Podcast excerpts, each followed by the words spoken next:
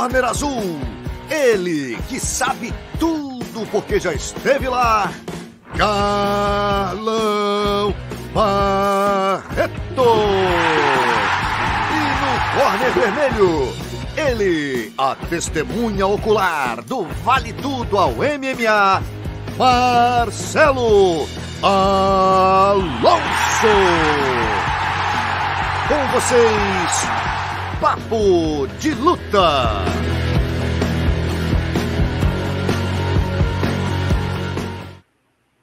Boa noite, galera. 25 edição do Papo de Luta no ar. Né? Como sempre, estou aqui com meu parceiro Carlão Barreto. E aí, Carlão, tudo beleza? Meu? Fala, Alonso. Fala, galera boa de luta. Nosso papo de segunda-feira aqui, o Papo de Luta. Muita notícia bacana, muita coisa legal aconteceu nesse final de semana. Vamos bater um grande papo aqui, mais uma resenha da segunda-feira aqui no canal do Portal do Vale Tudo. E falar nisso, galera, assina o canal ali, dá a tua curtida e compartilha para que mais pessoas possam, possam vir junto conosco nessa resenha aqui. Contamos com vocês. É isso aí. E hoje a gente vai falar, galera, do UFC Fight Night 195, LED versus Dumont, né, que rolou no último sábado. Participação de sete brasileiros, Bellator 268. Vamos falar do UFC Costa versus Vettori também, que vai acontecer no próximo sábado com sete brasileiros. Né? E uma semana muito positiva para o nosso esporte, né, Carlão?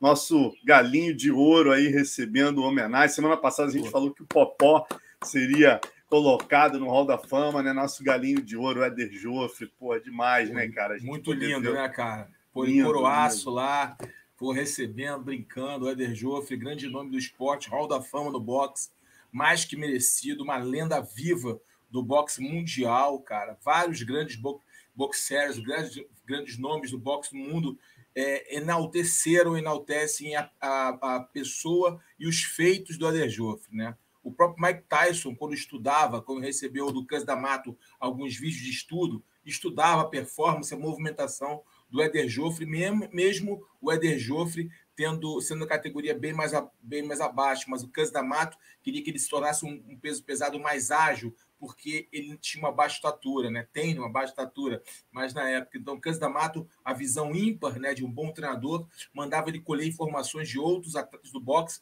inclusive do nosso galinho de ouro. E muito legal, galera. Eu esqueci se é na Amazon, são tantas plataformas hoje, mas procurem aí no Google, História do Eder vale a pena, cara. É muito. Eu adoro é, conhecer a história desses caras que cavaram lá atrás e começaram com tudo, né? Falei para vocês semana passada do Popó, a série do Popó é espetacular. A do Éder Joffre é incrível também. Procurem aí que vale a pena. Às vezes a gente né, tá em casa nessa pandemia aí assistindo séries. Essas duas são imperdíveis para nós da luta. Não deixem de assistir. E vamos seguir, vamos. Ó, lembrando, galera, que hoje é o dia, finalmente, aqui, ó, que a gente vai sortear o nosso relojão aqui. Né? Eu e Carlão Barreto aqui estamos com ele. Né? A gente teve, a gente tinha sorteado, a pessoa que foi sorteada saiu antes da live, acabou não, vendo, não ganhando. Então hoje a gente vai fazer o sorteio novamente. Fiquem até o final do programa, participem que vocês vão concorrer. Valeu, como e, e sempre. Aquela... fala, fala. Desculpa, Alonso, desculpa. Manda. Mas aquela pressãozinha aquela pressãozinha que nem o treinador da SPLED. É o seguinte, irmão, se não ficar até o final, vai entrar no poderoso, hein? É, não, foi o que a gente falou semana passada, né? Ah, se rolar de novo, você vai ser o poderoso. Se você for sorteado e você não estiver aqui no final para ganhar essa relogeira aí maneiríssima da Safari, aí vai Thiago Marreta, vai ser o poderoso da semana que vem, já vai ganhar a menção honrosa. Então já Tá dado o aviso, galera. Valeu. Como sempre, a gente abre agradecendo os nossos parceiros, além da Safari, sua hora é agora.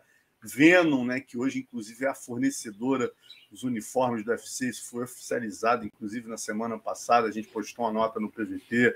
Boni, não basta ser bom, açaí tem que ser Boni. Prime, a número um em tatames. Mormai, nos tatames e no mar. E a Bad Boy, a marca pioneira no apoio ao MMA. Bom, e a gente começa, vamos começar falando do UFC, né, Carlão? Desse último final de semana, nessa, onde as mulheres roubaram a cena, né, cara? Exatamente. Vamos falar aqui desse UFC, o UFC Fight Night, né? 195, Nossa. né? Pô, eu fiquei muito feliz, né, ver uma brasileira ali, é, a Dumont, né, liderando o card, né? É, muito bacana seria a Holly Holm, mas a Holly Holm não pôde eh, lutar, né? se machucou. Entrou a Aspen Led, que a gente até brincou aqui no do treinador, daqui a pouco a gente fala sobre isso. E a brasileira, a Norma, foi muito dominante né? nessa luta. Ela realmente tomou as rédeas da luta, foi sempre um passo à frente da LED. Talvez a LED tenha sentido o, o problema que ela não teve o camp completo, é, categoria diferente, né, o peso, mas a LED não lutou bem, ela foi muito passiva, esperando muito o momento né, para poder entrar na luta, e esse momento não aconteceu. Ela teve ali um bom momento quando ela conseguiu é, ficar por, por, por cima, né, ela raspou, fez uma boa raspagem usando butterfly, ela tem um bom jogo de jiu-jitsu, raspou bem ali, conseguiu conectar bons golpes, mas aí ficou aquela dúvida se foi o suficiente para pontuar a favor dela ou não, virando o round a favor dela ou não. Mas foi uma luta onde a brasileira, tirando esse momento, né, aí a Norma bem forte, foi superior física, tecnicamente, estrategicamente e mereceu a vitória. É, cara, e o jogo dela, Carlão, muito legal, né? O boxe chinês, ela, a movimentação dela, como ela dificulta a vida das oponentes, né, cara? Tem uma movimentação excelente, defesas de queda excelente também é, a menina aí para complicar. Como é que você vê uma luta dela, por exemplo, com a Holly Holm? Que deve a ocorrer na sequência. É, é, a Holly Holm é diferente, né? Do que a LED. A LED, a gente tem A LED é uma boa lutadora, primeira coisa, deve ser falada. A Aspen LED é uma boa lutadora, uma jovem atleta. É, eu acho que ela sentiu ali é, ter entrado na luta em cima da hora, o peso, uma série de detalhes, tá? Não estou querendo é, diminuir a vitória da norma, pelo contrário, mas estou querendo colocar, externar também o outro lado, né? A LED não estava no seu melhor dia, isso fique muito bem claro. É, e, e, a norma não, estava no seu dia, muito bem posturada, entendendo a luta, fez uma leitura rápida da distância, fez uma leitura rápida de o que a LED podia trazer para ela. A LED ficou esperando, receosa, ficou ali com medo de, de tentar é, se expor. A brasileira trabalhou muito, muito bem os jabs, né, os socos em linha, socos preparatórios, conectou bons golpes e realmente foi merecedora. Contra a Holly Holm é outra luta. A Holly Holm tem muita habilidade na luta em pé. É uma lutadora que sabe cadenciar, sabe cortar ângulos. Não é uma nocauteadora, mas tem poder de nocaute através dos seus chutes. É uma ex-boxer de qualidade. Se eu não me engano, se eu não me engano é, a, a Holly Holm está no hall da fama do boxe feminino, se eu não me engano. Tá? Ela foi campeã mundial algumas vezes. Ela tem uma grande qualidade no boxe, sabe trabalha à distância, é longilínea, é alta, se movimenta bem, tem mais tarimba de cage do que a norma. Mas a norma é uma lutadora muito sólida, então é um confronto bem interessante. Porém, se analisarmos o perfil das duas, eu vejo uma pequena vantagem para a Holly Holm, ainda um pequeno favoritismo para a norte-americana. Mas é, a norma se mostrou uma lutadora que é osso duro de, osso duro de roer para qualquer menina da divisão. Ela é uma boa lutadora, isso aí não tenha dúvidas disso. Agora, Carlão, uma questão que eu tenho que abordar com você, né, rapaz? Toda a polêmica em torno.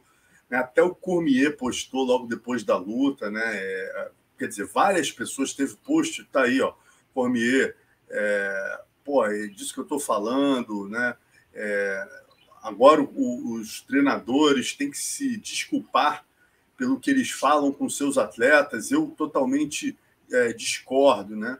É, Poxa, eu já ouvi coisas muito piores do que a Aspen Led ouviu, né, dos meus coaches, e, e o coach sabe como ele vai é, motivar o atleta, como o atleta vai responder, né? Eu prefiro é, que, que, eu prefiro que seja assim, né? Que, que, o corner tenha uma voz ativa sobre os seus atletas, né? E aí muitos discordaram, né? A Misha Tate fez posts fez uma série de posts dizendo que ele foi abusivo. Eu vi outros, eu vi um outro dizendo: olha, para de twittar e passa a ser corner, você está tá tweetando, em suma. Qual é a tua visão sobre, esse, sobre essa questão? Cara, eu não vi nada demais, cara. Ele quis acordar para a menina, ele veio, ele veio numa crescente falando com ela, a, a, tentando colocá-lo na luta, falando, não estou entendendo por que você não está lutando bem, eu não estou entendendo por que você não está se colocando na luta, eu estou porque você está trabalhando as combinações, eu não estou entendendo o que está acontecendo com você. Ele começou a alertar ela, e aí ela foi, ela foi continuando no mesmo, mesmo nível, e ele tentou dar uma, um banho de água fria para dar aquela acordada, aquela chacoalhada. Cara, ele não falou nada demais, ele não ofendeu ela, ele foi agressivo ao falar para acordar o atleta, para ligar o atleta. Eu me pergunto se fosse um homem ali, um lutador homem, se haveria esse mimimi. Me desculpem. eu respeito as pessoas, respeito opiniões alheias, é, porém, está é, sendo mimimi. As pessoas estão querendo é, modular o que as pessoas podem ou não falar. As pessoas têm o livre direito de se comunicar. E um treinador, às vezes, ele tem que ser enérgico com o seu atleta para que ele acorde, é, para que ele possa realmente acordar e entender. Então, vamos dizer que o André Pederneiras foi abusivo com o José Aldo. Quando ele falou, bicho, tá fazendo tudo errado, bora, acorda, bora. Entendeu? Bora, Júnior! Ele já fez isso, todo mundo sabe. Por que não falar do Carlos Boi com o Edilson, o Edilson Teixeira que teve um chacoalhão nele? E aí? Exatamente. Você tocou... É porque é mulher, cara. É porque é mulher, tá? Com todo respeito às mulheres, sabe que eu sou um cara que respeita, ama as mulheres, eu sou cercado de mulheres, né? Então, cara, não vem falar com esse mimimi pra cima de Moá, não, tá? Porque eu respeito muitas mulheres. Agora, a questão é, só falaram isso, esse mimimi, esse disse-disse, só porque ela era uma menina. Se fosse um homem, não falariam isso, porque o Carlos, no mesmo evento, tivemos aí o Edilson dando uma dura mais pesada ainda, mais pesada ainda no Carlos Boi, e ninguém falou nada. Ou seja, cara, é, o treinador sabe o temperamento do seu atleta. Ele sabe que às vezes ele precisa dar um chacoalhão para ele acordar. Outros não, você tem que falar com a voz mansa. Tudo uma questão de temperamento, de comportamentais, cara. Tem caras que são determinantes, você precisa botar pressão no cara, senão ele não vai. Tem caras que são mais conformes, ou seja, mais ai, falam baixo, você tem que saber falar baixo. Isso é o entendimento que o treinador tem que ter, um estudo sobre o seu oponente, sobre o seu, sobre o seu pupilo, e ele conhece no dia a dia. De repente, no treino, às vezes ela não está treinando mal, ele dá um grito com ela: Vambora, garota, acorda, você, você é melhor, vambora, luta, luta. Aí ela, pum, acorda e, dá, e tem grandes espetáculos no, no treino. De repente, ela é assim. E ele quis usar isso, esse, essa maneira de, de, de ser, esse, esse, essa chama, esse, esse clique para acordar. Eu fui atleta, dependia de como falar comigo. Às vezes eu precisava de um chacoalhão. Carlão, bora, acorda, bicho. Tu não tá lutando, tá pensando em quê? Entendeu? É, é, eu precisava. Eu falei assim, Carlão, calma. Tu tá muito enérgico, tu muito vai para cima, calma. Entendeu? Tudo depende do momento do atleta. Entendeu? Ninguém melhor do que o atleta, o treinador, para ter essa sintonia. É, então, as pessoas querem falar muito, é, sobre algo que não conhecem, falar muito sobre algo que nunca, nunca praticaram, nunca fizeram. Muito achismo e pouca, e pouca ação. Quem, quem tem ação, quem sabe o que tem que fazer é o treinador e o atleta que estão lá no dia a dia, no fronte de batalha, no dia a dia na academia e sabem como um deve falar com o outro. Daqui a pouco, quando um cara entrar pedir um tapa, vou falar que o, que, o que o treinador é abusivo com ele. Então, é. eu entendo, respeito as opiniões alheias, porém, eu acho que isso é muito mimimi. É, e a galera concordando aqui com você, ó, o Pedro Rodrigues aqui, que está sempre com a gente, falando: olha, a Misha Tate problematizou sobre isso, polêmica sem necessidade. Né? É, o Stanley também concordando, Danilo Macedo, Anderson Leite, 200 pessoas aqui com a gente. Galera, vamos lembrar de curtir o vídeo aqui, tá? participar. Lembrando que no final vai ter o sorteio do relógio. Fiquem com a gente até o final. E, e, falando, vamos, vamos seguir aqui, né, cara? Outra luta importante da noite, que foi Andrei Arlovski com Carlos Boi, né? Uma luta porra, duríssima. O Boi, mais uma vez, entrega uma grande luta, né, cara? Tava vindo uma sequência boa. Conseguiu, como sempre, ele cresce nos rounds finais, né? Muito resistente. Mas você achou o resultado justo, Carlão? Achei, achei, achei. Eu vou falar aqui o que eu acho da luta, tá? É... Antes de mais nada, respeitar muito o André Arlovski, né? um cara com 42 anos de idade, conseguiu se reinventar e lutar em alta performance. Segundo Carlos Boi, Carlos Boi é muito resistente, já mostrou isso, tem mãos duras, é um cara muito duro, mas eu vi a mesma luta que o Edilson Teixeira, o treinador dele. O, o Boi não se expôs, o Boi não, não foi. Ele teve momentos, sim, que ele viu que, que podia perder e tentou ser um pouco mais agressivo, mas sem tanta eficácia, né? É, a minha opinião, tá? O Boi é um cara que pode ter ali um futuro maior na organização se o Boi ficasse, talvez, é, descesse de categoria. Cortasse peso, ficasse mais atlético, o Boi tem, ele tem habilidades, ele poderia ter mais, é, como vou explicar, dar performances mais eficientes, performar mais na categoria de baixo. É minha visão. tá? Eu não sei como é que ele é em relação ao corte de peso, como ele se entrega aos treinamentos, se ele é um cara disciplinado ou não. Deveria ser, afinal é um artista marcial profissional. Ele deveria ser um cara disciplinado. Espero que o seja. Então, o talvez se testar na categoria de baixo. Eu até entendo a visão dos empresários querer jogar ele na categoria de cima, que é uma categoria mais rasa. A caminhada a, a, a, a um, um, top five é mais rápido do que na categoria de baixo, né? onde tem caras muito duros. Eu até entendo essa visão. Mas eu acho que ele poderia performar melhor na categoria de baixo. Essa é a minha opinião. Em relação ao confronto com o André Arlovski, foi uma luta equilibrada, uma luta realmente dura, alternância de, de, de, situações ali de domínio. Não foi uma luta tão agressiva, não foi uma luta que tivemos tantos golpes duros, não uma luta que tão, tivemos tantos golpes desferidos, mas o André Arlovski tocou mais, foi mais inteligente no domínio do cage, ao mesmo andando andando em círculos, ele tocava e saía, fazia o boi andando para frente sem achar nada. O boi perdeu a posição, perdeu a, a, o ângulo várias vezes, soltou vários golpes no vazio. O, o, o que eu vi desse confronto? Eu acho que o, o Arlovski venceu dois rounds e o Boi venceu um round. Eu acho que a decisão para o André Arlovski foi justa. Foi a luta que eu vi. Entendeu? Agora, foi equilibrada. Isso não tem como dizer que não foi. O Boi poderia ter sido mais agressivo? Acredito que sim. O Boi, poderia ter soltado mais golpes? Acredito que sim. O Boi poderia ter feito o André Arlovski errar a assada? Poderia. Ele foi muito retilíneo, ele fez uma muito reta. Ele, a, a, forma dele angular favoreceu a caminhada do Arlovski. Ele não fez o Arlovski caminhar para o seu, seu braço bom, para sua mão potente, sua mão nocauteadora. Ele deixou o André Arlovski meio que gostar da luta. E o André Arlovski, com toda a sua bagagem, experiência, inteligência e envergadura, soube caminhar. E aí o André Arlovski cansou, obviamente, ele cansou. A gente está falando de um, de um player de 43 anos de idade, um cara que tem mais de 50 lutas ali, o corpo já cansado, é normal, ele deu uma baixada de nível, o boi deu uma crescida, mas nada que realmente fizesse, ó, oh, o boi realmente mereceu vencer, ó, oh, o boi quase venceu. Não, o André Arlovski caiu e o boi ali deu uma subidinha até mesmo por senso de urgência. Talvez tenha faltado, Alonso e amigos aqui do, do, do Papo de Luta, um pouco mais de senso de urgência do boi.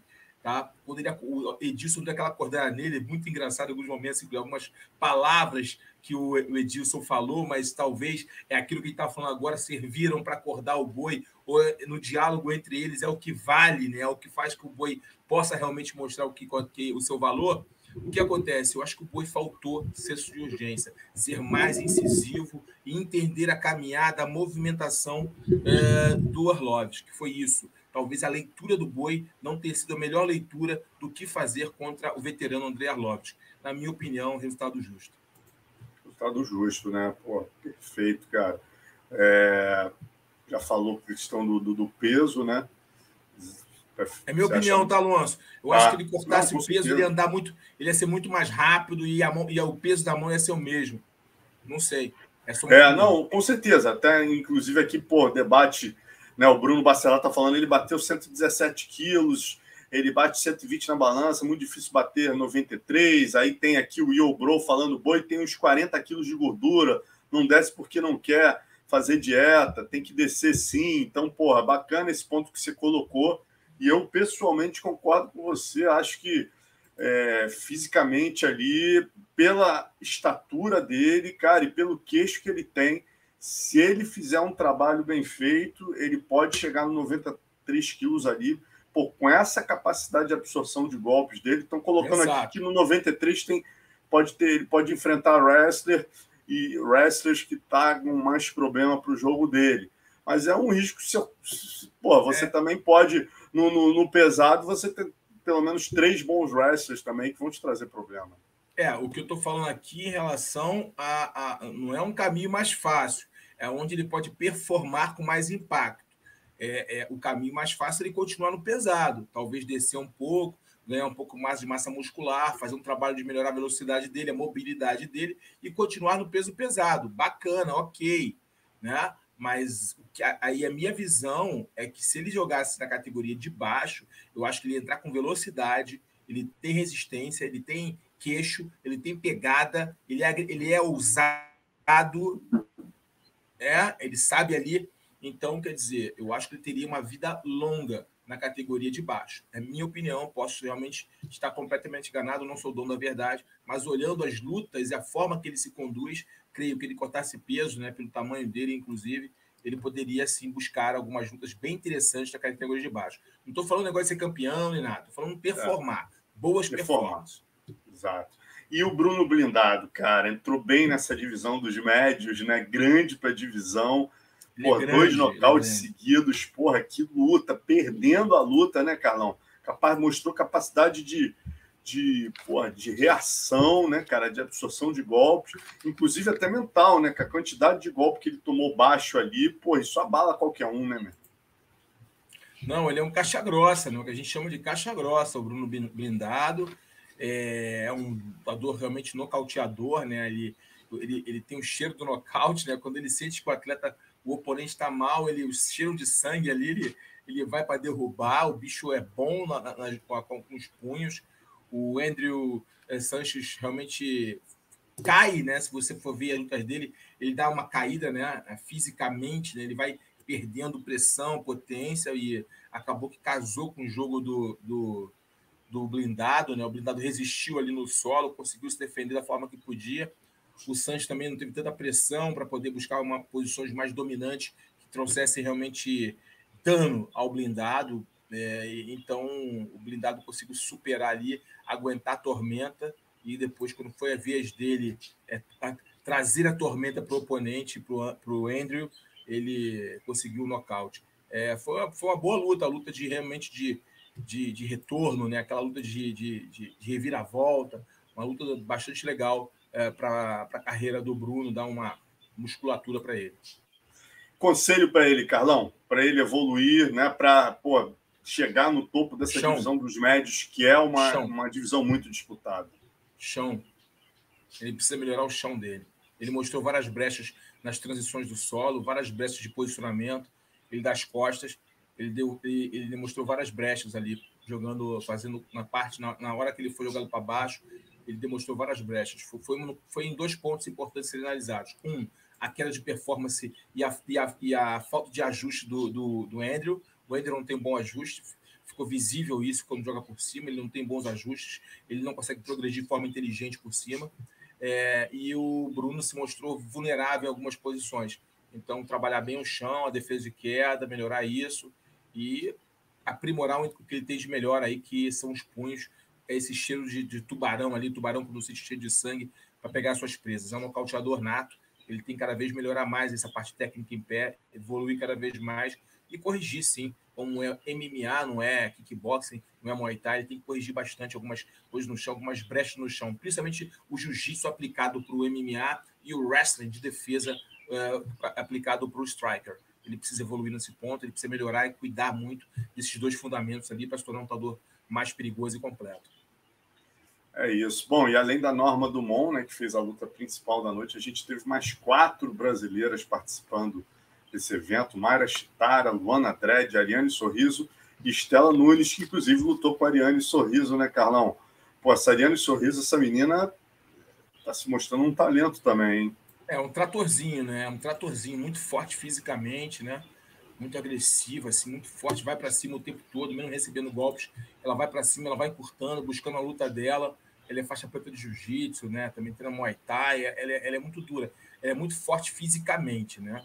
Você vê que fisicamente ela, ela, ela tinha um diferencial diante da Estela. A Estela ficou três anos parada, se eu não me engano, me corri se eu estiver enganado, três anos, dois anos e pouco, três anos parada, isso conta, ela perdeu o time ali da luta, não conseguia achar distância, e quando você é, é, é alto, né, alto, e você não pega a distância rápido, a tua envergadura serve de nada, até te atrapalha. E foi o que aconteceu. Como ela não conseguia achar distância, ela não conseguia ali, conectar os bons golpes para evitar a aproximação contínua, contínua da, da, da Ariane, né? da, da Sorriso, ela começou a dar muito para trás, muito para trás, dando muito espaço para a Sorriso chegar, se aproximar e, e acabar evitando né, a, os golpes dela. Ela até levou no primeiro round, até foi um pouco bem, assim, para quem estava tanto tempo parado. Mas depois que a Sorriso entendeu a distância, entendeu a movimentação dela, é, a Sorriso começou a dominar o confronto. É, a Estela é uma boa lutadora, longelínea, mas ela precisa realmente voltar a lutar, né? Ter mais ritmo de luta para ir colocando elementos no seu jogo e realmente é, voltar aí as vitórias. E a Sorriso é, é um trator, né, Alonso? É um tratorzinho. A menina é osso duro de roer, ele é muito forte. Exatamente. Bom, e a Luana Dredd, cara, o que, que você achou? É, venceu a Lupina Godines, né, por decisão unânime. O que, que é, você achou? Luta muito lá e cá, lá e cá. Luta, se fosse para Lupita, né, Lupita seria é, tranquilo, ninguém ia poder reclamar a luta. É, para falar a verdade, a primeira vez que eu vi, eu pontuei para a Lupita, né?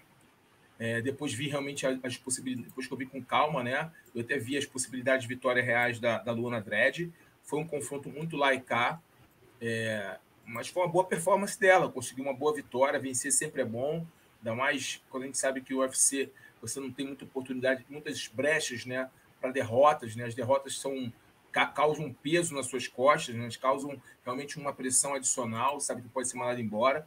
Então, uma vitória sempre, sempre é bom. Então, foi uma boa performance da, da Luana. Agora, foi uma luta muito equilibrada. Se fosse dada a vitória para a mexicana, teríamos que concordar.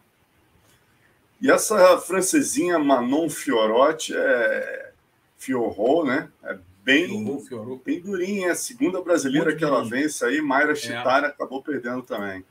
É, foi domínio total da francesinha. A francesinha é dura demais é, muito dura, se movimenta bem, o chute lateral dela é muito forte, ela trabalha muito bem a cintura, trabalha muito bem as combinações, né? São sempre as mesmas, mesmas combinações, ela coloca quase sempre os mesmos números de golpes, mas ela, ela faz com eficiência, se movimenta bem, entende quando o adversário está se aproximando do seu golpe, não deixa o adversário pressioná-la. É, é, ela precisa de gás para manter o ritmo que ela mantém, o volume de golpes que ela aplica. Ela tem um bom pulmão. Isso ficou provado nas suas, nas suas lutas. Agora, é uma, é menina que vai crescer. É. A menina tem que ficar de olho nela, ela tem qualidade técnica. É, não é uma nocauteadora, mas vai marcando ponto, vai concluir, colocando seus golpes, muito volume de golpes. É, em relação à brasileira, bom, é, espero que ela não fique triste no que eu vou falar. Mas, cara, ela tem que parar com esse negócio de ficar fazendo gracinha da cabeça. Ela não é Anderson Silva. É, ficar mexendo a cabeça, dando língua. É, o tempo que ela está perdendo tentando estabilizar emocionalmente a adversária, ela estava trabalhando na mente dela uma estratégia para se aproximar e, e, e, cortar esse ângulo e tirar essa, essa vantagem de envergadura e essa melhor qualidade técnica na trocação do adversário. Ela, ela tinha que trabalhar um pouco mais ali a mudança de nível que foi derrubada. E, e quer dizer, então acho que a Chitara perdeu o foco da luta, ficou mais preocupada em mostrar que não estava sendo atingido do que atingir seu adversário. Então, quando você fica muito preocupado em mostrar uma coisa que não está acontecendo, os juízes entendem que está acontecendo. É isso que tem que entender. Quando você fica muito ah, não, tô, é, é, golpeado e você fica balançando a cabeça, falando que não foi golpeado, o juiz entende que você sentiu o golpe. E você está ali apenas falando aquilo para você dizer que não golpe não foi sentido. Ok, muitos golpes foram conectados no braço dela, e mas agora isso, existe uma tática para isso. Os strikers que estão nos ouvindo vão entender o que eu estou falando. Muitas vezes você soca muito o braço do seu adversário, você soca muito o braço do adversário para tirar a força do braço dele, para ele começar a cansar, e aí você conseguir conectar o rosto dele. E foi um pouco isso que aconteceu. Ela, ela socou muito, muito, muito na guarda da, da, da Chitara, muito, a, a começou a perder força nos braços e não conseguia se manter o tempo todo com a guarda alta. Isso é uma tática, isso é uma estratégia que muitos treinadores de, muitos treinadores de Muay Thai e Kickbox utilizam quando o seu oponente tem uma guarda dura, uma guarda bem postada, posicionada. Você começa a socar o braço dele, começa a socar a, o braço, ele começa a tender a, a, diminuir a pressão, porque começa a cansar, começa a pesar os braços. É a mesma coisa quando você começa a dar joelhadas na grade, na coxa do seu adversário para que ele não tenha mais a, a mesma pressão do chute. Então, são todo, é, é tudo um jogo de inteligência e uso técnico das posições. Então, acho que a Fioru é uma boa lutadora, ela venceu sem dúvida nenhuma, é, foi superior a, a Chitara. Eu acho que a Chitara tem que repensar a forma de lutar. Ela tem qualidade técnica, é só ela evoluir é, no quesito estratégia e performance atlética também. acho que você está um pouco mais forte, um pouco mais para cima, pouco mais pressão para cima dos, das suas oponentes. Maravilha, a galera participando direto, já tem quase 300 pessoas aqui com a gente. Boa, galera. De galera participar aí, que no final tem relojão, hein? Ó, ó o Léo mandou aqui para mim. Léo mandou para mim aqui, Carlão, ó. O nome da série do Eder Joffre é 10 segundos para vencer. Tá no Globoplay, tá, galera? 10 segundos para vencer. Não percam. E a do Popó que eu falei é Irmãos Freitas. Tá? tá na Prime Videos. São plataformas distintas, mas aconselho. Ambas, se eu não me engano, tem em torno de 10 episódios, cara. São bem longas, mas, pô, você nem sente passar, porque estão excelentes aí. Tá muito bem escrito, roteiro excelente. Não percam. Bom, então, antes da gente falar do UFC do próximo sábado, vamos passar aqui pelo Delator, né, 268, que rolou também no último sábado, né, Nemkov e Anglicas, é, por duas lutas que definiram a grande final dos meio pesados, né? A gente teve aí o Corey Anderson uh, lutando com, nocauteando o Ryan Bader rápido, garantindo sua vaga na final. E do outro lado, o Nenkov pegando o Anglicas, né, que substituiu aí, entrou de reserva do reserva. E, poxa, no primeiro round chegou a, a dar um susto ali, um knockdownzinho ali, hein, Carlão? Foi mesmo. Assustou a banca de aposta, né? Sem Mas foi só. É, Assustou foi só ali. Mas também foi só isso. Depois o Nenkov tomou conta, foi o senhor da luta, machucou bastante, é, é foi superior e venceu com V maiúsculo. É, não, tem nem, não deu nem chances, né? É, agora, realmente, o Anglicas deu aquele susto inicial, mas depois o Nenkov mostrou porque é o número um, porque é o campeão, e foi um domínio muito grande sobre o seu adversário. E a final, Carlão? Corey Anderson com Nenkov, cara. Que, como é Vai que ser legal, cara. O Corey Anderson é um bom lutador. Ele saiu bem do UFC, ele não saiu porque estava numa fase ruim. Ele saiu para puxar mais dinheiro, né? os seus motivos, talvez também porque olhar a categoria ele viu que não poderia ser campeão. É, talvez a mesma coisa que o Ryan Bader teve quando saiu, né? Pô, não vou ser campeão aqui. Eu acho que eu tenho oportunidade no Bellator de ser campeão, né? E foi, no caso do Ryan Bader, né? Tava vindo, e... você ver, o Corey Anderson estava vindo uma sequência de quatro vitórias, aí perdeu para o Ian Boarovic, né? E optou por não renovar. Deve ter tido uma. É, deve ter percebido aí uma possibilidade melhor. Ele, se eu não me engano, ele era também... top 5 ainda esse top 5 é. Mas, cara, ele tá. olha, você, você, tem que entender o seguinte: o cara olha para frente, né? O cara tem ambição, tá? Ele olha para frente e fala assim, cara, olha na minha frente quem são os campeões. Eu acabei de ser nocauteado aqui, deixa eu pensar o que eu vou fazer. Aí surge uma oportunidade, onde ele pode ganhar dinheiro não só com a, com a bolsa, mas também expor os patrocinadores dele e ganhar uma boa grana. Apesar da plataforma ser menor do que a, a plataforma que ele estava, ele né, tem uma grande possibilidade de exposição. Pessoa fez as contas dele e falou assim: lá no Bellator eu poderia ser campeão. É, olhando para frente da minha divisão, as pedras do meu caminho não são tão grandes quanto o UFC. Eu estou tentando analisar a visão de um cara que sai na situação que o Corey saiu. Né? Mesma coisa o Ryan Bader, Phil Davis, né? caras que saíram ali, que tiveram um bom, uma boa, boas performances no UFC. Eu olho para frente e falo, não vou ser campeão aqui, mas no outro lado aqui estão me pagando bem, e onde eu, tenho, eu tenho várias possibilidades aqui, eu vou para o lado. Normal do processo. É uma empresa, é, eles são né, tentando melhor, melhor trabalho para eles, né? A carreira é curta.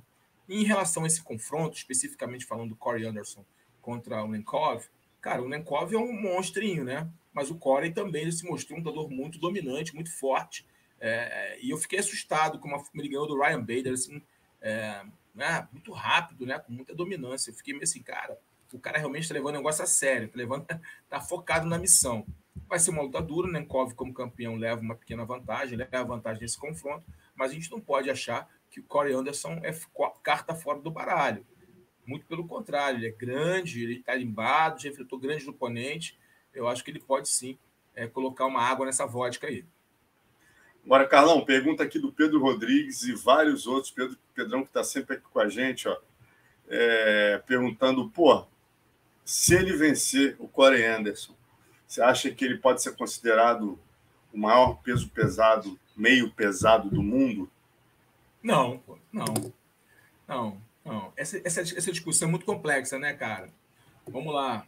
Bellator UFC. Talvez, talvez se você pensar, é, eu, eu não quero errar, tá? Para não ser injusto com ninguém. Mas nessa categoria, talvez seja a categoria mais equilibrada, assim, se você pensar nas duas, nas duas organizações, né? O Corey Anderson é já fez boas lutas lá na, lá na, na, UFC, ganhou, inclusive, o Blahovic, ganhou uma, perdeu outra. Uh, ele ganhou do Glover, não foi? Também? Ele ganhou do Glover, se eu não me engano. O Corey ganhou do Glover. O Corey Anderson ganhou. Ganhou, ganhou do Glover, ganhou do Glover aí. Olha aí, ganhou do Glover que pode ser campeão. É, quer dizer, é, é uma coisa assim, é, equilibrada. Eu, tipo assim, Corey Anderson, o Nenkov, são caras que com certeza dariam trabalho, estariam ali nas cabeças do UFC. Isso eu tenho certeza. Ele, o Corey Anderson ganhou uma do, do Jan Borrovic e depois perdeu a Isso, revanche. ele ganhou, ganhou, ganhou, ganhou na decisão e perdeu nocauteado. E a curiosidade, Carlão, é que a última derrota do Nenkov é exatamente para o Giri Prohaska, que é yeah, o terceiro yeah. do ranking, é o cara que está ali né, na de fora, de stand-by, a né? luta principal. É a sensação, é. né? Então, quer dizer, teoricamente, ele já perdeu para o terceiro do UFC. É complicado você afirmar né, com todas as letras. Obviamente, é, ele evoluiu foi... desde então, né? Também 2015, tem uma velho, série 2015. de fatores. É, 2015. tem uma série de fatores. É muito tempo. E a pancadaria foi boa. Foi pancadaria lá e cá. Foi, foi, foi uma pancadaria Rising, se não me engano. É, por isso eu estiver enganado, se não foi. É, isso é uma mesmo. porradaria. É outro, outra, outro momento. Difícil analisar para ambos os lados, tá? Tanto o lado que saiu vencedor quanto o perdedor. É 2015 muita coisa mudou. Eu olhando os lutadores, eu acho que o Nenkov, tá? Ele ficou mais sólido do que o Prohaska, tá? Eu acho que o Prohaska continua meio é, porradeiro e, meu irmão, coração puro, nocauteador, vai para cima, vibração o tempo todo, incisivo, agressivo queixo duro, mas em termos técnicos, de solidez de luta, eu acho que o Nenkov deu um, nesses, nesses anos todos, deu um upgradezinho na, nele, né? Ele melhorou, ele evoluiu. Tá entendendo o que eu quero dizer? Sim, Aí, sem dúvida. Em termos de grau evolutivos do Prohacha contra, e o, o Nenkov, né? Falando dos dois especificamente, visto que você colocou que a última derrota é, dele foi para o Prohacha. Agora, é, dizer que o Corey Anderson ou o Nenkov é, possam ser considerados os melhores do mundo, isso é errado, porque não temos como comparar, só em um confronto direto. A gente pode fazer especulações, mas tudo vão ser baseados em quê? Em achismos, né? É, em possibilidades. É só botando para ver. Isso dificilmente vai acontecer. Eu acho que o Nenkov não sai do, do Bellator. Não sai. Uma série de motivos ali, eu acho que ele não sai do Bellator. É, e o Corey Anderson também não sei se, sai, se vai sair para voltar para sua casa, que é para sua ex-casa, que é o UFC. Não sei. Tudo é possível, né? A dança dos números, né? A gente não sabe aqui o que ocorre nos bastidores. Mas essa categoria especificamente é a categoria mais equilibrada com a categoria do UFC. Concordo contigo. Bom, então vamos seguir aqui. Falamos já do, do Belator, né? Vamos agora falar um pouquinho das novidades. Davidson treinando com o Cerrudo, rapaz. Hoje eu fiz uma live aqui com o Valide, galera acompanha lá, tá imperdível essa live, rapaz. Eu, o Valide estava treinando lá na academia, eu liguei para ele na hora, a gente. O Valide estava treinando? O Valide estava treinando também? Não, o Valide estava tava lá na bicicleta, né? Fazendo o cardio dele. Então eu falei, pô, mostra aí, mostra aí. É a guerra, guerra total, mundial, né? Agora ele está trazendo novos, tá trazendo novos termos, é guerra mundial, é, é porrada até o talo, porrada até o talo, morreu, diria ali. Porrada ali até o talo. Porra, meu irmão. Aí o Valide pega o. sai da bicicleta, pega o vídeo, cara, e vai entrevistando a academia inteira. Entrevistou o Eric Albarracin, me apresentava e, e fazia a pergunta: valeu, Léo. Aí, ó, os dois juntos, aí, Cerrudo e Davidson Figueiredo, falou que, pô, cara, os caras tiveram uma interação, se deram super bem, né? Que, olha lá, olha o Elizang aí. É. Ex-campeão, esse é o treinador de Muay Thai que eu conversei, o Eric Albarracin, nutricionista. Cara, fiquei realmente impressionado com o tamanho da estrutura da Fight Red lá, que é a academia lá do Eric Albarracin, Carlão. Pô, o garoto tá bem. E o que o Valide falou até na live, né, cara? O Valide falou: meu irmão, cara ia pra academia, ficava assinando cheque. Deus me livre. Porra, tá maluco. Porra, eu fiquei louco. Quer dizer, o lutador tem que se focar. E é o que ele fez, né, cara? Saiu, vai ficar três meses agora. Psicopatia total. Treinador de Muay Thai, treinador de Muay Thai, treinador nutricionista em cima. Assim, realmente acredito que a gente veja um, um, um, novo ou um antigo Davidson, né? O primeiro Davidson. Quer dizer que ele vença. É, né? o que eu acho. Fala. Ah, não, sem dúvida. O que, eu, o que eu acho, Alonso, em relação a tudo que você falou, que a gente já viu do Davidson, né? Cara, é, o Valis tem razão nesse aspecto. O lutador tem que lutar. É uma carreira muito curta. Eu, se fosse o Davidson, saía, como ele saiu agora dessa zona de conforto, ia morar lá. Irmão, mora lá, cara. É um ano, dois anos, três anos, quatro anos, não interessa. Enquanto ele puder morar lá, ele mora, depois volta para a terra dele, cuida dos negócios dele. É, é, tem que sair da zona de conforto. Tem que se colocar no caos, né? O caos cresce, faz você crescer, amigo. Se você, a, a, o crescimento dói, entendeu? Não tem como você crescer, Alonso, se você não se colocar na zona de tiro. Tá? Você, você não se colocar na zona de conflito, você não vai crescer. Você sempre vai buscar ali o conforto. O cérebro humano, ele é, ele é moldado, ele é programado para buscar o conforto, a proteção. Então, se você não expandir a mente e buscar se colocar ali na zona de tiro para crescer, você não vai crescer. Não adianta, não adianta.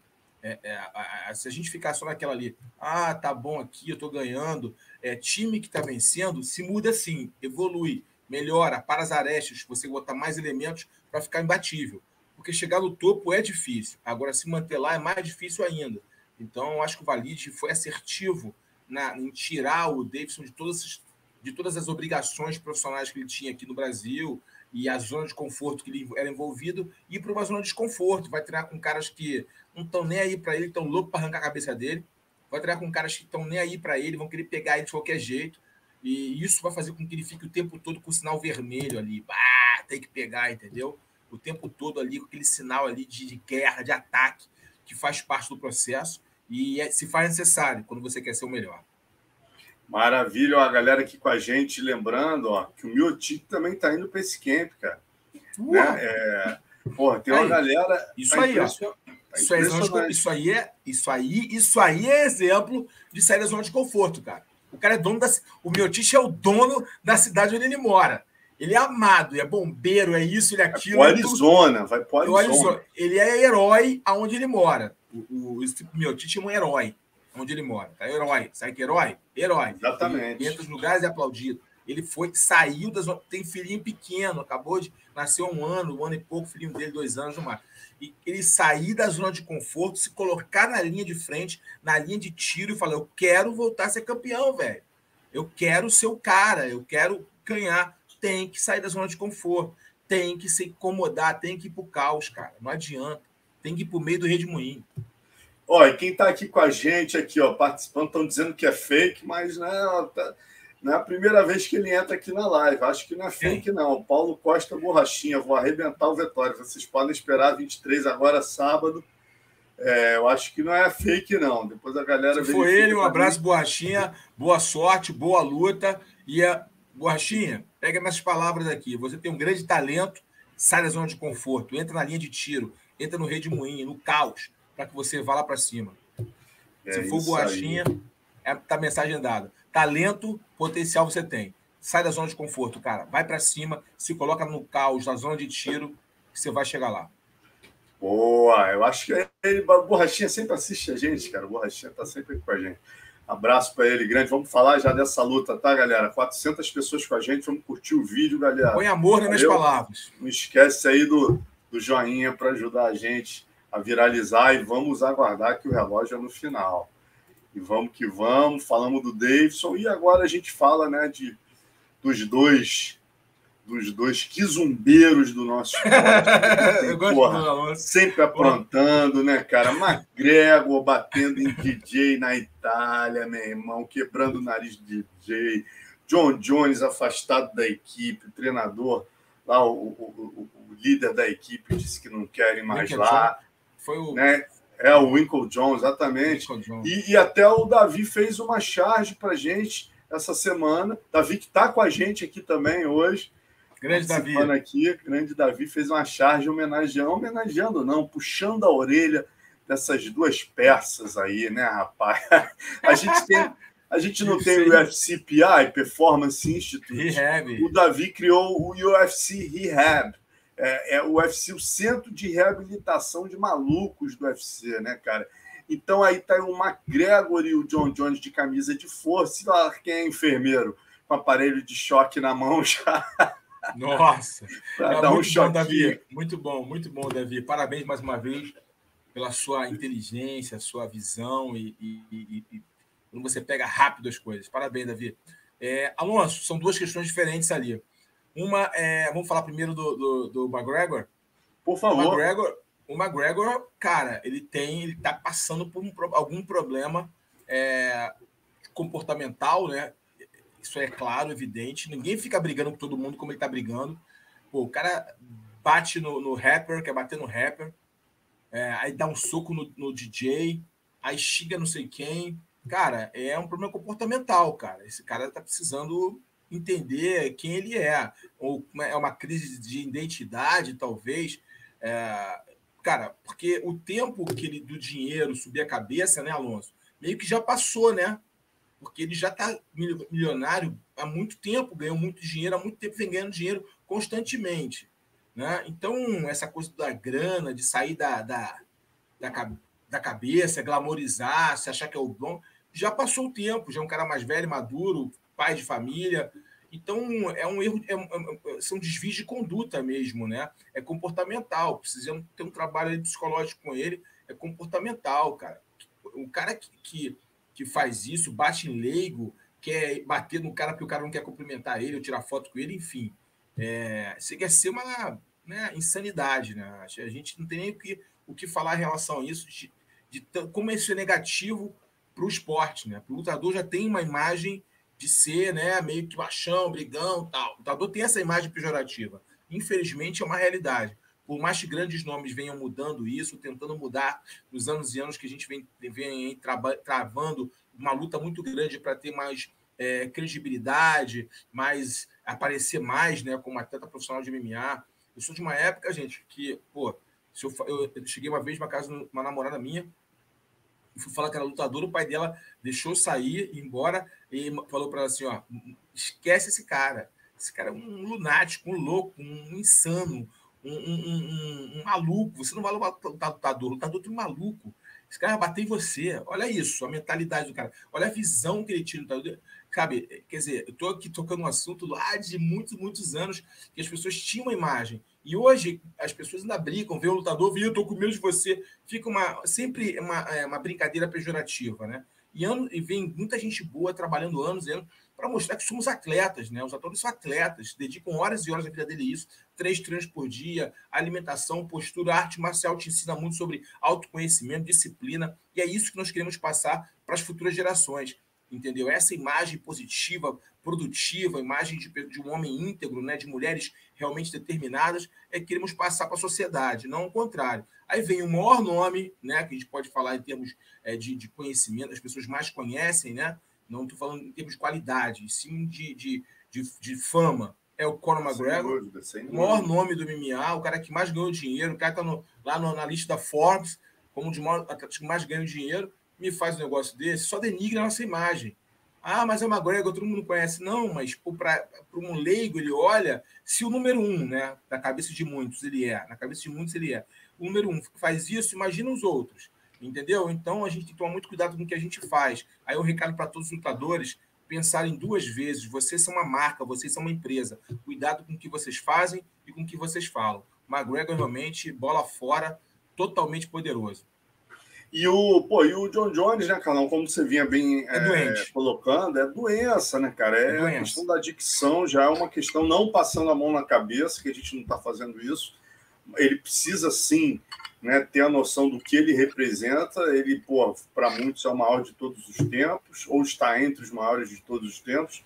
Quer dizer, o cara representa o esporte, o cara é uma marca e quer dizer, até o futuro da família dele ele coloca em jogo, né, cara? Quando Sim, ele realmente. Porque... E aí tá aí, questão de adicção, tá provado. O treinador dele falou: ó, se você não parar de beber, porra, não quero que você volte a treinar aqui. O cara foi proibido de ir na academia do, do, porra, do, do, do Greg Jackson lá, do Wilcon John lá.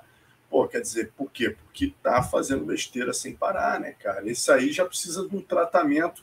Eu acho que o rehab ali, a brincadeira do, do Davi ali, para o caso do John Jones, é sério, né? Como, como falava a Amy Winehouse, né? Que ela tem uma música que é Rehab, é exatamente isso. É, você precisa do, De entrar, entender, ter consciência disso e entrar numa clínica de reabilitação, tem, cara. Tem que fazer, cara. Ele tem que tomar essa decisão, Alonso. Ele tem que tomar essa decisão. De, e, e outra coisa, é, é, é, a pessoa que tem que decidir, né? Não adianta. Se eu levar ele forçado, ele vai sair, cara. Não adianta. Exatamente. Não pode ter pena, não pode ter pena. Você tem que ter compaixão. Então, ele precisa se cuidar, cara. Esse cara, no melhor da forma dele, a gente já viu o que ele fez, cara. A gente já viu o que esse cara fez, Alonso. O que esse cara fez foi. Ele simplesmente. Desculpe a palavra que eu vou usar aqui. Eu não gosto dessa palavra, porque eu sei como é que dói em muitos lutadores. Mas ele aniquilou campeões, cara. Ele, ele simplesmente colocou. Várias gerações diferentes, né, cara? Diferente. Ele botou campeões assim, ó. Ele botou em outro. Vocês são num nível, eu tô em outro, sabe? É, ele colocou, ele fez coisas que assustou o mundo, cara. Ele não venceu, ele simplesmente aniquilou, cara, ele dominou de uma forma assim muito grande. É, é, não pude usar outras palavras para poder descrever o que ele já fez. Então a gente vê um cara com esse talento, com essa qualidade, é, descendo ladeira abaixo e as últimas performances dele, você já viu que já não eram mais o mesmo, é, é, já lutando ali de uma forma já muito mais previsível, ou seja, já nos vê estar entregue 100% ao treinamento, focado 100% na sua missão. Não estou desmerecendo as vitórias dele e, não, e nem aqueles que lutaram com ele, mas é uma realidade que a gente tem que encarar, que ele não estava no seu melhor momento nos últimos confrontos que fez. É, o John Jones precisa realmente de ajuda, ele precisa realmente é, entender o problema dele, é um problema muito sério de doença, e procurar uma clínica de reabilitação, um trabalho para ser feito com ele, por, não só por ele, né, principalmente por ele e também por sua família. Exatamente, Carlão, é isso.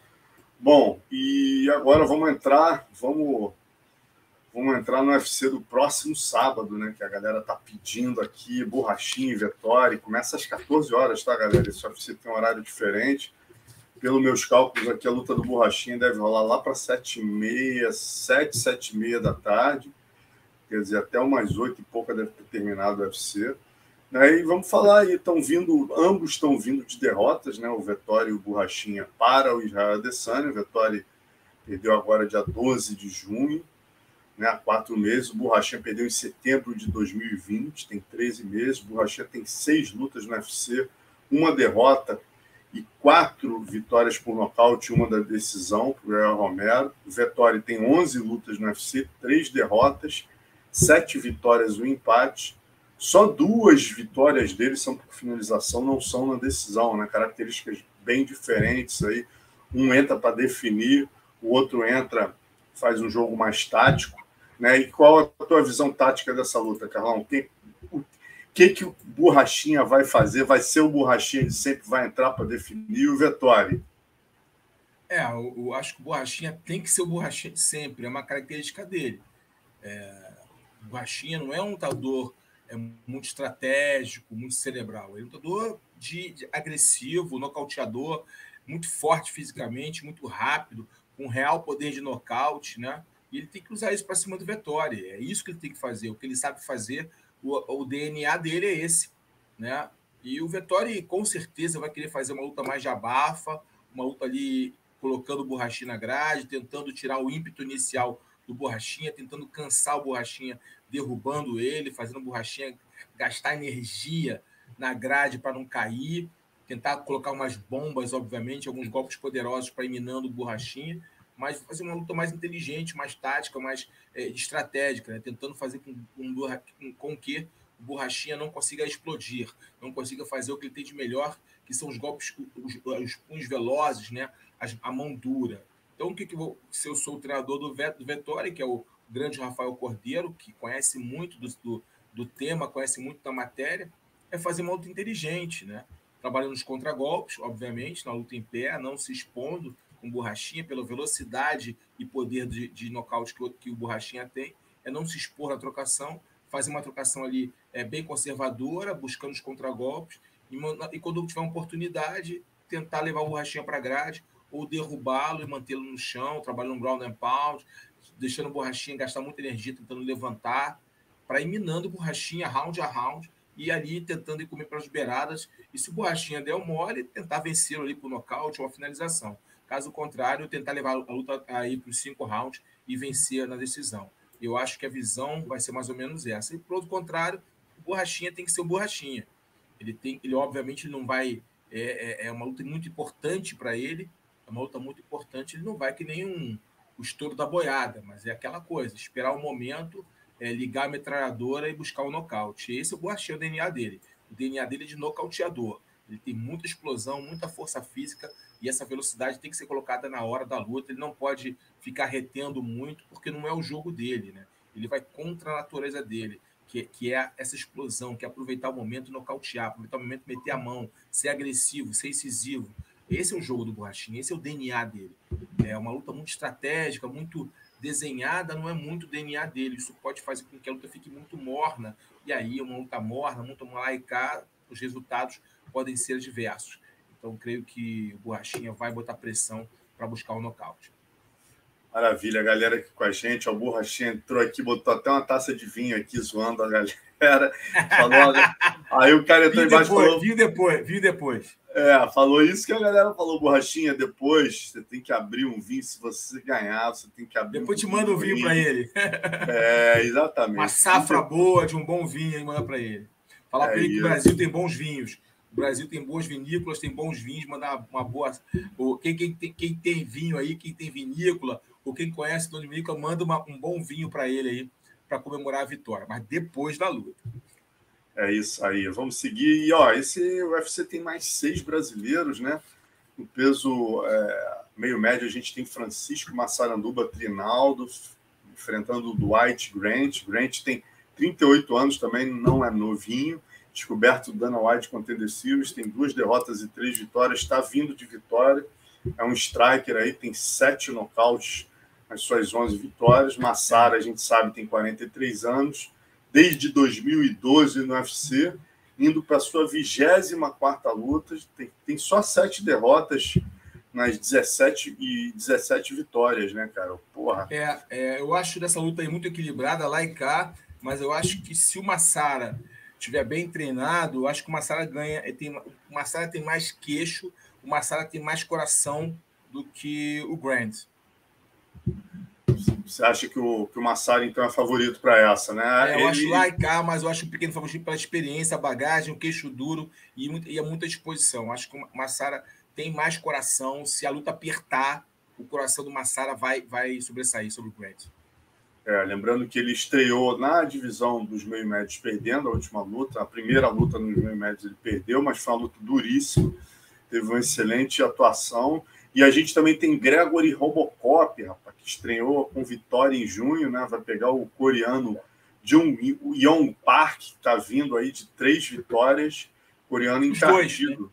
Dois, né? é. O Young Park de três vitórias no UFC e o, o Gregory é, sequencialmente, né? Exatamente. É, é uma luta dura e lá e cá também, viu? Uma luta dura, luta dura. É, uh, o, que eu, o que eu faria se fosse o treinador do, do, do, do Gregory? Eu sei que o Young Park ele tem ali falhas no jogo dele justamente nas transições do solo. É onde ele já foi finalizado, entendeu? É, creio que o Gregory tem um jiu-jitsu muito afiado, tá? Galera, não sei se a galera conhece o Gregory, mas o jiu-jitsu Gregory é um jiu-jitsu muito afiado, tá, gente? Ele fazia treinos muito, muito parelhos com o jacaré, tá? Aluno do Silvio Bering, né? Não, o Gregory... Não, né? Não, do nosso ah, irmão, que querido irmão é, é, de Manaus, cara. O mesmo treinador do, do, do Jacaré. Ah, lógico, pô. Lógico. Henrique, mestre Henrique. Nosso querido é irmão Henrique, irmão. Nosso lógico, querido mestre pô. Henrique, que hoje é Grace, é, Grace Barra. É, nosso Exatamente. querido mestre Henrique, foi, ele foi criado com o Jacaré ali, como ídolo. Exatamente. Desde novo, o Gregory, o Greg, o Gregory tem o jiu-jitsu estilo Jacaré judoca, derruba todo mundo, que é dado, que era o treino dos dois na, X, na antiga X-Gym, era de tremer o chão, cara. O Eric, o Greg é duro. O Greg, ele, ele tinha alguns problemas na hora da luta, de focar na luta, ele saía um pouco da conexão da luta e perdeu lutas que ele poderia ter vencido. Mas parece que agora ele se encontrou lá na, na, na ele está na Black House, se eu não me engano, na Califórnia. Exato. É, uhum. Então ele se encontrou entendeu? Tá mais focado, mais disciplinado, entendendo mais da luta, do game. E isso mexeu com a cabeça, porque luta, gente, olha, eu vou te falar aqui com toda a minha experiência, é 50% mental. 25% técnico, 25% físico. 50% mental. Mas tudo isso, Carlão, é, é tudo isso. Porra, vamos lá. E, e, também o, outro cara que vai lutar, rapaz, nesse card, eu especificamente torcendo bastante, é o Daniel Miojo, né, parceiro do Cowboy, cara que batalhou muito na MMA Nacional, ralador, vai pegar o Jeff Molina, né, é, o, poxa, o, o Miojo tem 11 vitórias em 12 lutas, 5 por nocaute, 6 por finalização, você vê que o bicho, até nos resultados, como ele é completinho, né, vai pegar o El Jeff, Jeff Molina, também tem 11 lutas, né? tem nove vitórias e duas derrotas. É um garoto que eu estou aí curioso para ver. Também teremos aí a Livinha Também. Souza, vai pegar a Randa Marcos. Livinha vinha de três vitórias em quatro lutas, perdeu por nocaute técnico para Amanda Lemos na última luta. A Randa vem de cinco derrotas em seis lutas. Costuma se complicar com faixas pretas, né, Carlão? É, é uma luta, uma luta, é uma luta para Randa, Randa Marcos é uma luta do tudo ou nada, né? Se ela perder, é RH. Né? Vai passar é no, lá no, no, RH. E a Livinha é uma, vitória, uma luta importante que ela precisa vencer. Se ela perder para a Randa também, ela, não que a Randa seja ruim, não, tá, gente? É bom se colocar que a Randa, é, a Randa é bem durinha. Só que ela é uma luta limitada e previsível. Mas ela é bem dura. Tem um wrestling, um wrestling forte. Ela, ela, ela, ela, ela é fisicamente forte mas é uma lutadora limitada tec tecnicamente. Você faz rapidamente faz um estudo sobre ela, rapidamente tem um raio-x dela. É, a Livinha, é, se, se, entrar bem focada e se impor, né, tiver com uma boa defesa de queda, se impor, for agressiva, pode sim vencer esse confronto. É, uma luta dura, mas a Livinha leva uma pequena vantagem sobre a Randa, que vive um péssimo momento. É isso, a gente tem para fechar aqui, das brasileiras, mais duas, mais um confronto brasileiro, né, no peso palha. Tabata Ricci, a Baby Shark, né, depois de perder na estreia para a francesa Manon Fiorotti, que a gente acabou de falar, pega a compatriota Maria Oliveira, da PRVT. Né? A Maria, para quem não lembra, ela havia perdido para Marina Rodrigues em 2018 no Dana White Contender Series, vai ter mais uma chance. Então, confronto brasileiro aí para fechar esse card imperdível do sábado.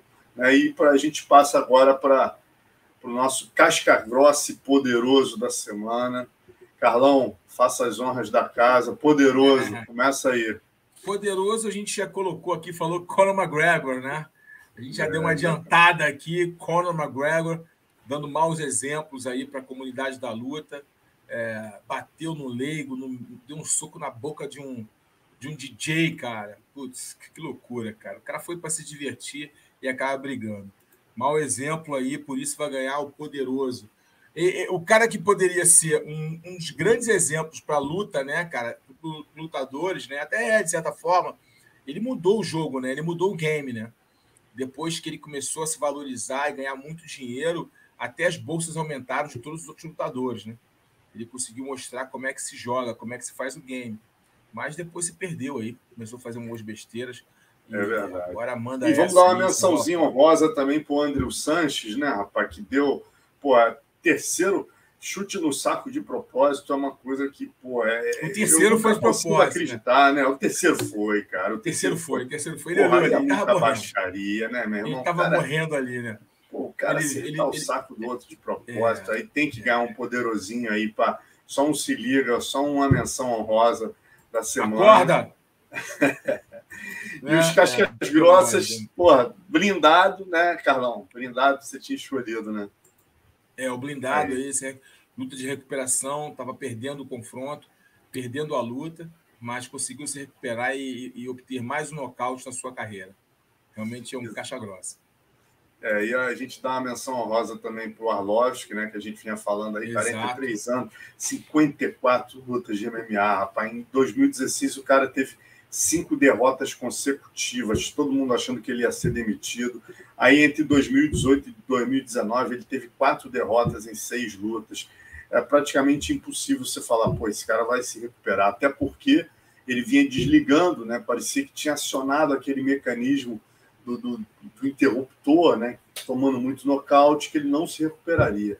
Pô, pegou lutas certas, mudou taticamente, parou, passou a se expor menos, a, a, tomar menos no queixo. 2020, 2021, o cara me faz cinco lutas, tem quatro vitórias, né? Isso com 42 anos, o cara que já foi campeão é, interino e linear pesado do UFC, Strike Force. Quer dizer, é um cara que realmente merece todo o respeito e, e mostra que, pô, quando o UFC quer, né, Carlão? Quando o UFC respeita o atleta, eles dão sim uma nova chance. É, um ex-campeão, né? Tudo isso, e com certeza sabe da história do cara. O cara teve beirou ali na questão do alcoolismo, depressão. Ele passou por poucas e boas, né? Momentos muito, muito ruins, né? Emocionalmente, e conseguiu se recuperar, né? Realmente merece essa menção honrosa aí do Caixa Grossa. É, eu conheci o Andrei Arlovski quando eu fui na Rússia, São História maneira. Que eu lutei, na, eu lutei na, lá contra o irmão do, do Fedor, né? E, e, aí foi legal, porque eu olhei assim para ele, né? Eu gostava dele lutar, do estilo dele lutar, né? Aí eu fui falar com ele, né? Pô, você é o Andrei Arlovski, né? Ele. Hey, não, não, não. Andrei Arlovski. me, deu uma, me deu uma esnobada, né? Me deu uma esnobada. Eu falei, tudo bem, tudo bem, né? Tranquilo. Aí eu pedi desculpa que não, minha pronúncia era ruim, enfim.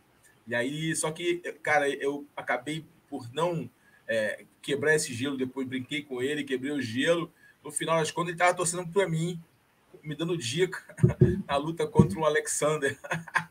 e, e, depois a gente saiu, né? Todo mundo, a galera, ele foi junto e tal. É, um cara na dele, tranquilo, mas um cara agradável. O André Arlovski. Que legal, cara. E essa aí poderia ser até a nossa das antigas, que essa história é muito maneira, mas hoje gente, das antigas a gente vai homenagear o Fedor, né, cara? Fedor que no próximo sábado, dia 23, no Bellator 269, em Moscou, a VTB Arena, vai fazer a luta de aposentadoria aí.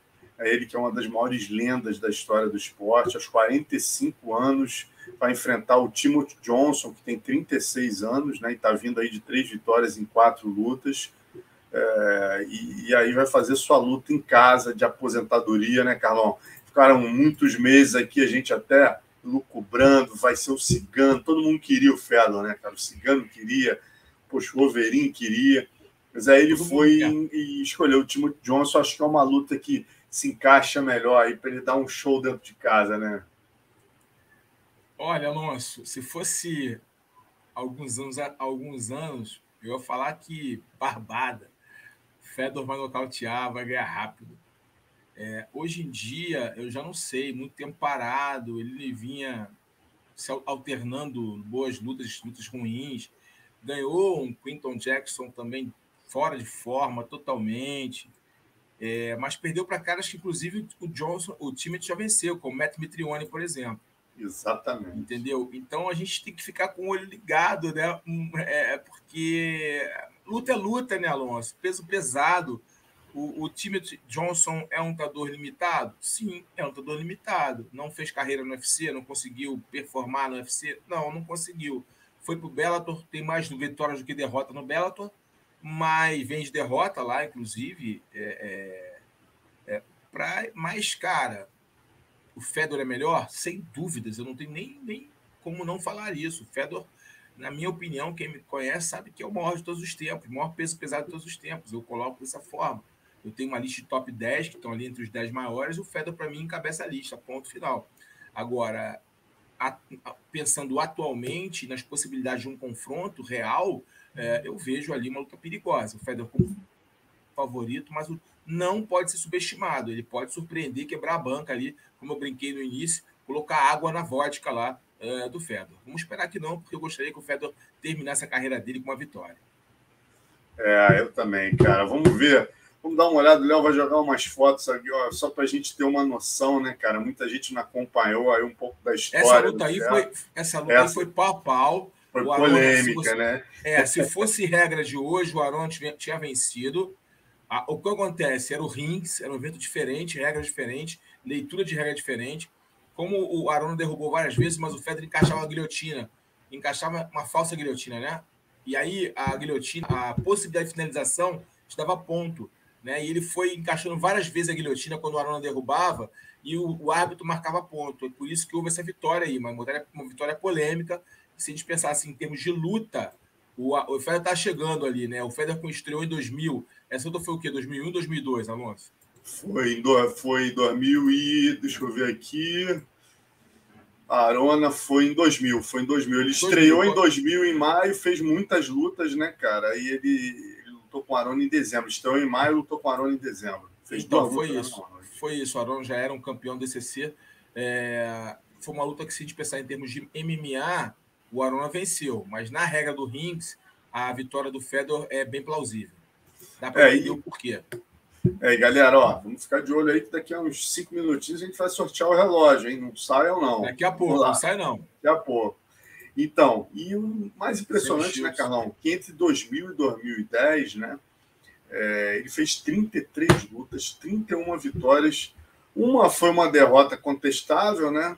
É, pro, pro, pro Fujita, e outra foi no contest.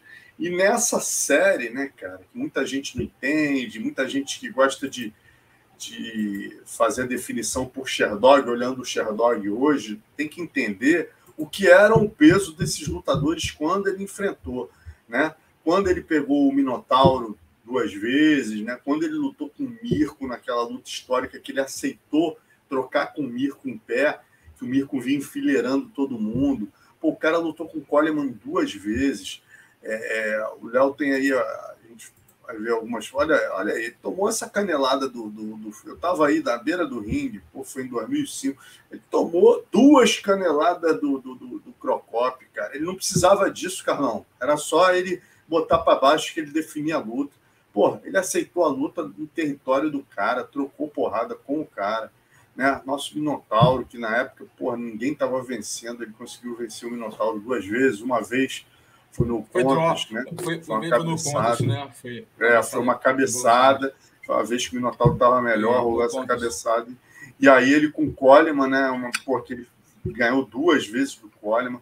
Porra, do Handelman, cara. Olha essa, essa foto do Susumu Nagal, cara. Eu, eu pensei que ali eu falei assim, ficou paraplégico. Cara, olha essa foto é. antológica, cara. Ele jogou o Fedor de cabeça e você vai ver o resultado. O Fedor pega ele, cara, em um minuto e meio né, do Rochoi aí, que era um gigante, ah, tudo bem, freak fight e tal. Pô, cara, você vê os caras na frente do outro, a diferença de tamanho bizarra. Então, assim, e a gente passou ali 10 anos, né, esperando para ver como que o Fedor ia vencer, né? A gente não tinha dúvida que ele ia vencer. Então, concordo com você em gênero, número, grau, que por isso, né, ele é o peso pesado mais dominante da história, cara. Não tem como discutir isso, né, Carlão? E muita gente fala, ah, não, mas o cara não era tão bom, ele não. Porra, meu amigo, ele só pegou as mãos de pedreiras. Aí chegou na, na né, em 2011 ali, né, porque ele luta com. Aí ele perde três seguidas. Aí o primeiro a tirar o selo ali foi o Verdun em 2010, junho de 2010. Na sequência, ele perde para o nosso Antônio Pezão no Strike Force. E depois ele perde para o Dan Anderson, né, cara? No Strike Force também ele sofre o nocaute do Dan Anderson. Mas, é, e aí no final já da carreira, a última luta dele em 2019, agora com Quinton Rampage Jackson com a barriga de chope. Tá aquela. Minha barriga, pô. Que loucura. e ele com o Nenkov, que é o. O, o, o Nenkov é o atleta número um dele, da equipe dele, né? Do Fedor Team, né? O Nenkov é o projeto, o projeto Fedor, Fedor né? É, cara, é um craque, é um gentleman, ele é um, é um verdadeiro artista marcial, um cara super educado, cara. Eu ia lutar com o irmão dele, o cara me tratou de uma, uma gentileza, com uma educação assim ímpar. Depois me encontrou na Rússia de novo, cara. Ele pô, veio, sabe? Uma educação, uma, uma cara, um cara diferenciado, um cara muito educado. Eu tive oportunidade de, de lutar o M1 Global e depois ser capitão da seleção brasileira, né? Foi a primeira primeiro evento de seleções de MMA profissional que existiu, foi que a M1 fez, fez em duas edições ou três, se eu não me engano. Eu fui capitão da seleção brasileira em uma, montamos as seleções. Eu encontrei com ele, ele era, ele era o capitão de um dos times da, da Rússia. É um cara sensacional, um grande lutador, um ele tem um grande impacto na, na, nas artes marciais russas é um embaixador do Sambo. Então, cara, a gente tem que respeitar muito o Fedor por tudo que ele fez, que ele vem fazendo na Rússia. É, e, cara, ele, ele, merece todas as honras e nosso respeito. Espero que ele faça uma boa luta contra o time Johnson e consiga vencer o time. Desculpa, eu, eu, sou um cara muito imparcial. O Timothy Johnson, não, mal conheço. É, mas, cara, é difícil torcer contra o Fedor e por tudo que ele representa e representou. Então, espero que ele encerre o ciclo dele como lutador profissional com os punhos direitos. É, exatamente. Lembrando que, independente do resultado de sábado, o legado não será abalado. Ah, não, não. Está escrito não, não. E, Perder faz parte do processo, né? A gente não, ninguém quer perder, óbvio que não, ninguém quer perder. É, esse papo de, de importante é competir é legal, mas ninguém quer perder. Né? A, do, a, a derrota dói. Só que quando você é maduro, você entende a derrota, aprende com ela e tenta voltar mais forte, aprende a para as arestas, né? Então, Exatamente. nem todo mundo aprende com a derrota, mas quando você tem a maturidade, a visão, o entendimento, você, a derrota é um aprendizado.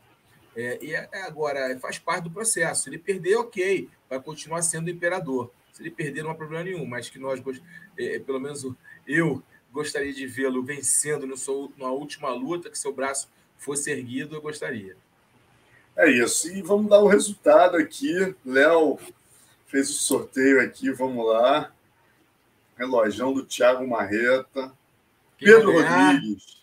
Pedro, Pedro Rodrigues. Esse, esse merece. O cara que está sempre com a gente aqui, sempre mandando as melhores perguntas, participa de todas as resenhas. Oh, valeu, parceiro, Pedrão. Parabéns, parceirão. Pedro. Pedrão. Pedro, quando chegar, quando chegar o relojão da, da, da, da Safari na sua mão, você vai colocar no seu pulso, vai tirar uma foto, marcar eu e o Alonso e a Safari, porque esse relógio é muito bacana. Tenho certeza que você vai gostar, mas tira a foto e me marca lá, tá bom, cara? Aí, grande Pedrão, merecidíssimo. Tá aí, ó, tá aqui com a gente. Show de bola, Pedrão. Já vou mandar lá pro Rodrigo da Safari, tá? O seu endereço, manda pra gente no fechado. É, que, gente, que você vai receber esse relógio aí na semana que vem. É isso, rapaziada.